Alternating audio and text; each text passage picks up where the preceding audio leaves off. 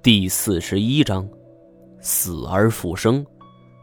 我不是道德圣人，不会去考虑这个所谓的长生不老实验真的成功后，人类会面临怎样的困境。也许地球会人满为患，也许地球资源会加速消耗，但是没有到那一刻的时候，像我这种自私自利的小人物，永远只会看到眼前的局面。我承认，我是个人渣，乱法犯纪，破坏生态平衡。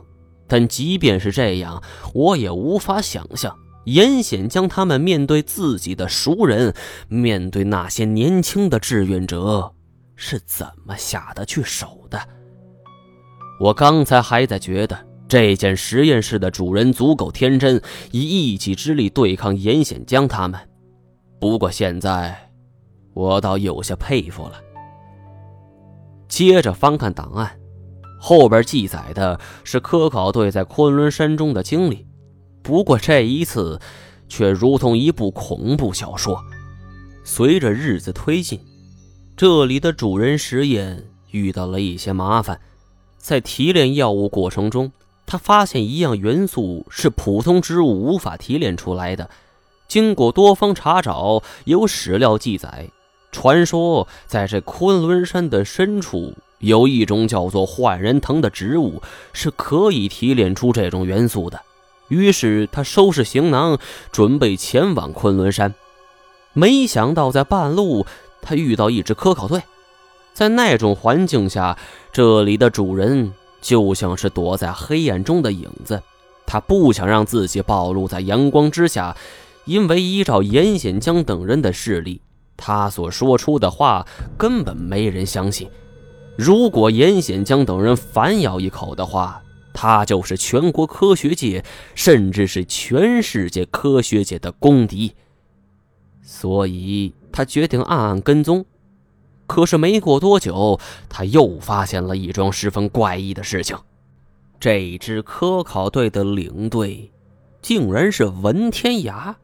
而副领队恰恰是严显江。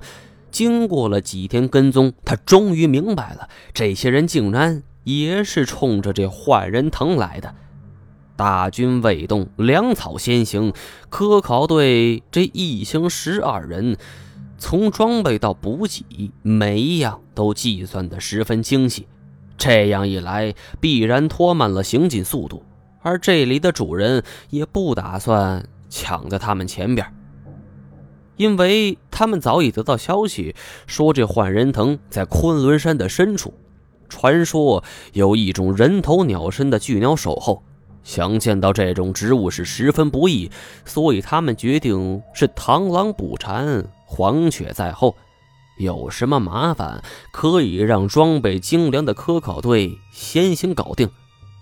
按照计划，以文天涯和严显江为首的科考队明天。就要出发了，而这里的主人则在距离 X 研究所不远的一处山丘后支起了帐篷，养精蓄锐，准备第二天跟随在他们后边。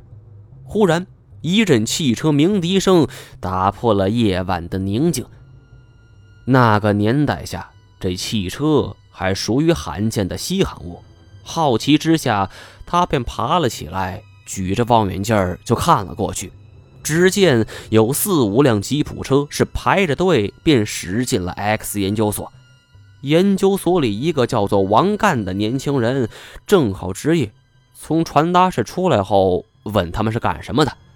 这他一句话还没问完呢，从这车上便跳下来二十几个人，一个个全都蒙着面，扬起了手里的砍刀。王干是惊呼一声，便倒在了血泊之中。蒙面人砍死王干之后，脚下不做停留，是直奔 X 研究所宿舍。这种情况谁也没想到啊！这科考队在出发前一天，突然有一群不知名的人就杀了进来。这一时间，整座 X 研究所内是血光漫天，杀声四起，包括文天涯、严显江在内，所有人全部遇害。那一晚。就像是一个杀戮之夜，殷红的血迹飘荡在惨白的月光下，然后飘落在碧绿的大草原上。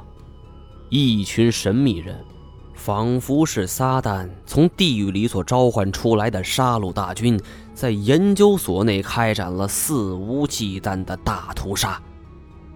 这里的主人举着望远镜，看到院落内很多人想跑出来，但是没跑多远就被砍倒了。他情急之下便丢下望远镜前去拯救叶欣欣，但他还没跑到研究所附近，这些无名的杀人凶手已经离开了。他跑到院子里，满目都是死尸与鲜血，脚踩在上边都能够听到啪叽啪叽的踩水声。这些名声显赫的科学家们，一个个都是伤痕遍布。尽管有些人还有些许气息，但是已然来不及救治啊！而倒下的尸体当中，他发现那个再熟悉不过的身影，他踉踉跄跄地跑了过去，将这个人抱在怀中，是嚎啕大哭。而在他怀里的，就是叶欣欣，他身中十几刀，已经是没了任何的气息。月光洒在 X 研究所。白色的主体楼，碧绿的草地，殷红的血迹，这一切在月光照射之下是格外的刺眼。痛哭过后，他将叶欣欣的尸体带走，想要将她好好安葬。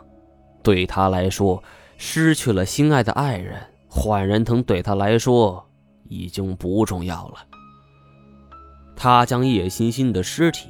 葬在距离 X 研究所不远的一处山岗，那里有山有水有花儿，对于一个爱美的女孩来说，似乎是一处很好的归宿。当晚，他就睡在叶欣欣的墓碑旁。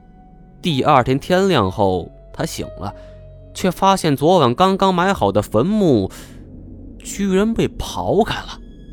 初始大惊之后，他苦笑，他知道。叶欣欣复活了。很快，他用望远镜又看到研究所内惊奇的一幕：研究所内一些人已经复活了。经过昨晚的杀戮，他们就像是从地狱里捡回来一条命。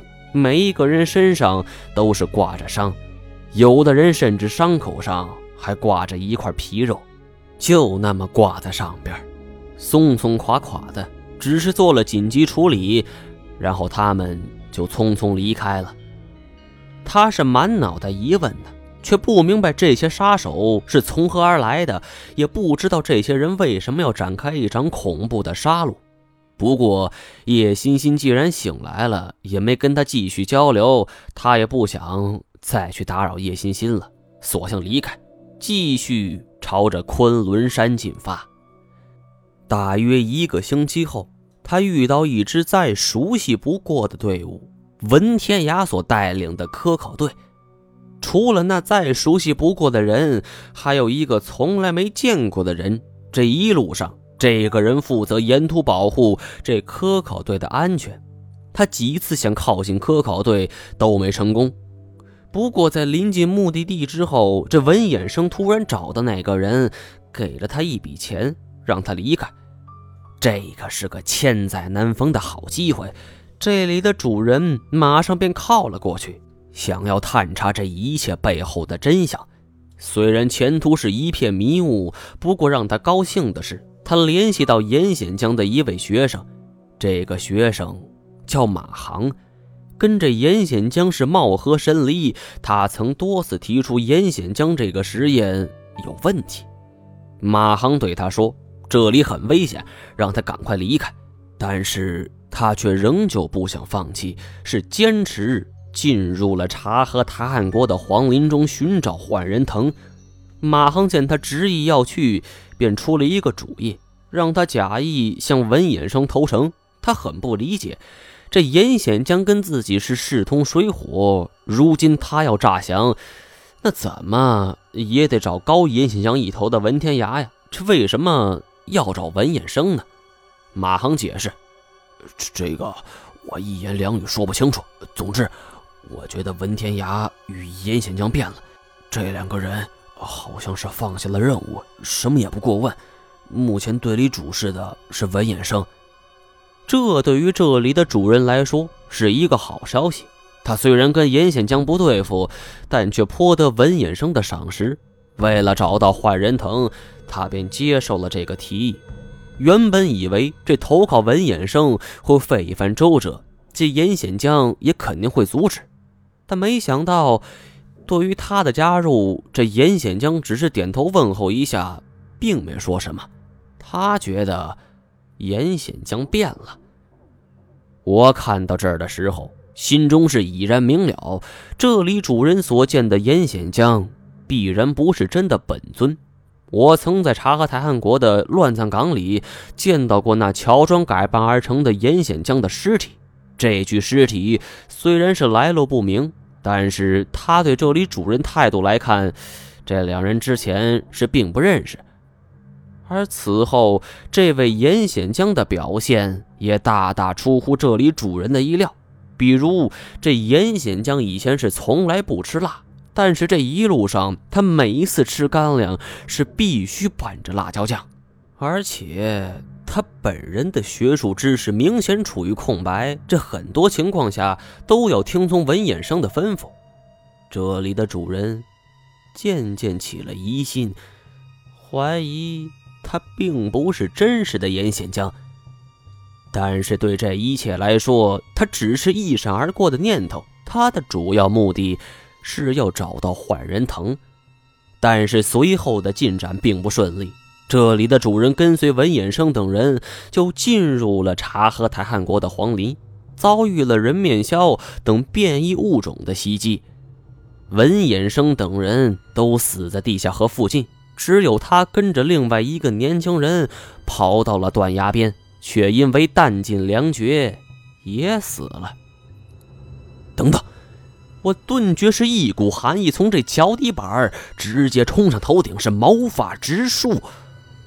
这里的主人也死了，那这些东西是谁写的？鬼吗？我忽然涌起了一种前所未有的恐惧感。不觉转头看向太前，太前神色很镇定，他显然是看过这些档案的内容了。见他并没表现出异样的神情，我的心中也渐渐平静下来。接着往下看，这后边内容更是让我吃惊。这上边清清楚楚地记载着，这里的主人复活了。尼玛！这也太狗血了吧！这也能复活呀？我记得我曾经在察合台汗国的断崖处发现了两具尸体，难道说这其中有一具就是这里主人的？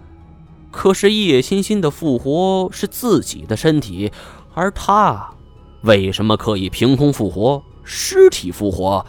我又想到另外一个关键点呢。我们见过叶欣欣的另外一具尸体，这到底是怎么回事？我看着太前是一脸的迷茫，而档案后边的内容接近于没有了，都是一些如同天文的专业数据。我将档案放在桌上，是来回踱着步子，心想：这里的主人能够复活，说明他曾经参加过这次实验。那么，既然他可以复活自己，那么很可能这里的主人到现在还活着。我快步走到柜子前，想查看一下有没有更多的资料。忽然，我发现这些黄色档案袋的侧脊上都用铅笔写下了一些东西，在光线如此昏暗的条件下，若不是仔细留心，是很难看清楚。这手电光聚集在上边。我终于看清楚上边写的名字：张一毛。